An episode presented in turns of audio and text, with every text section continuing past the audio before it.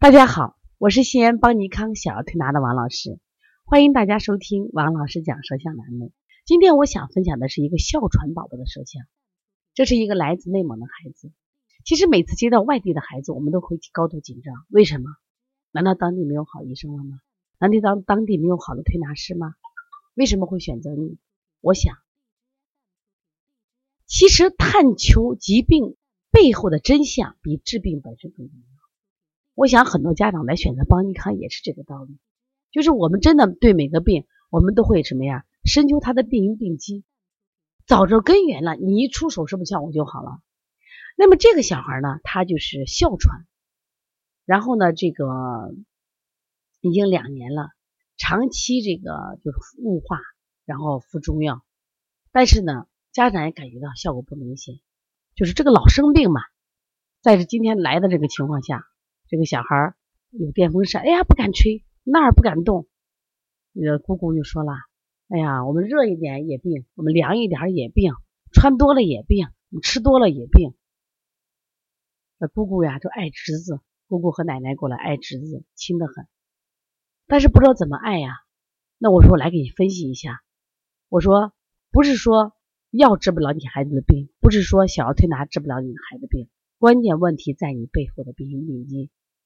我说，我们来看看这个孩子的舌象。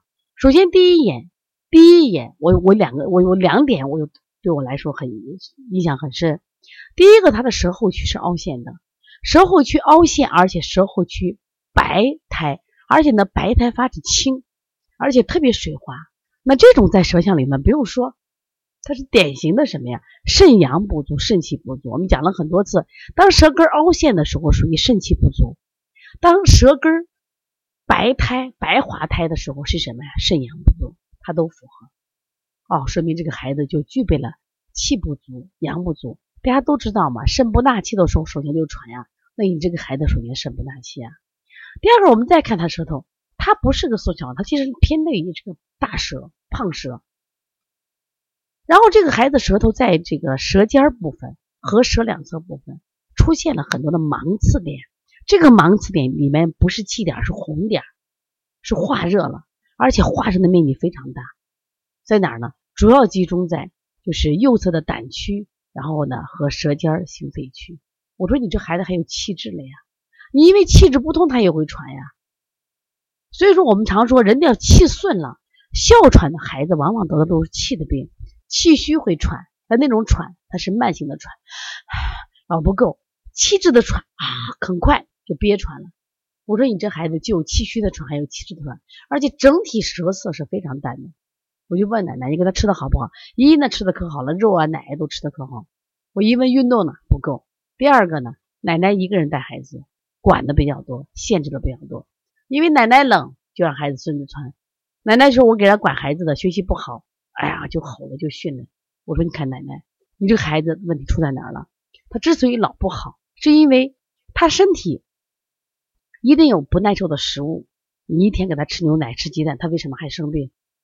所以你要检查一下食物，这是一个。第二个，我说你老是说他，就会他引起肺肌，就呼吸的肌肉，它会出现高张力。高张力的时候，他就会什么呀？痉挛，会暂时的缺血，就会引起这种哮喘。所以调理这个哮喘的时候，往往是降低高气道。正常的气罐呢，它是个圆的。当他敏感的时候，他发作的时候，他会痉挛，他会缺氧，他会特别憋气啊。所以我说，在我们在治疗的过程中，我说首先你要改，你要改上少训孩子，改变你的育儿方式，减少餐桌的肉蛋奶，多让孩子吃粗粮，多让孩子走到自然界，多活动，肌肉结实了，接触的感觉多了，不敏感了，就不太生病了，心情愉快了，气血打开就不生病了。我说一定能调好的，没问题。我说我们调了好多哮喘，都说是内科不治喘，外科不治险，但是我们真的是调好了呀，是因为什么？找到他的病因病机了。所以你这孩子，我说既要疏肝，知道吧？疏肝，因为他已经化热了，清热，还要补他的肾气，既要打开的气结，还要补他的肾气。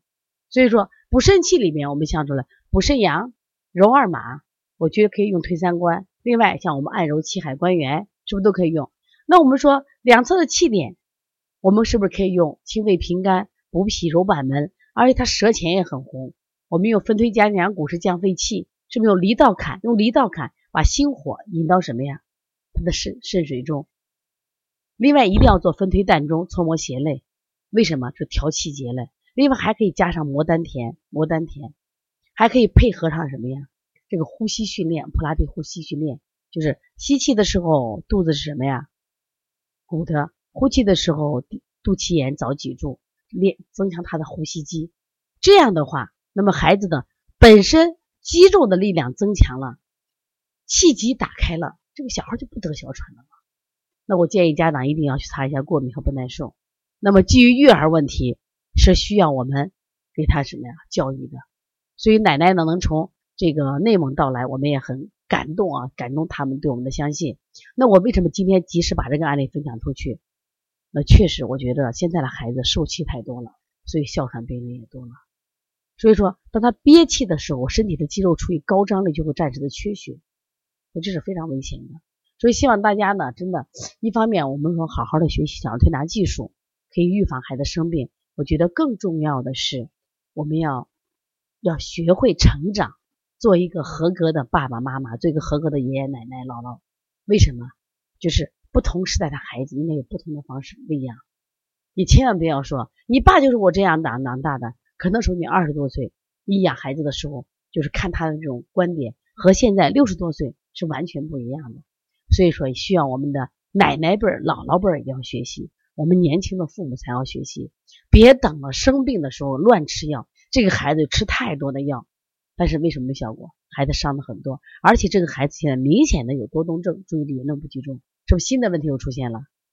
说为了我们的孩子健康，希望大家好好的学习。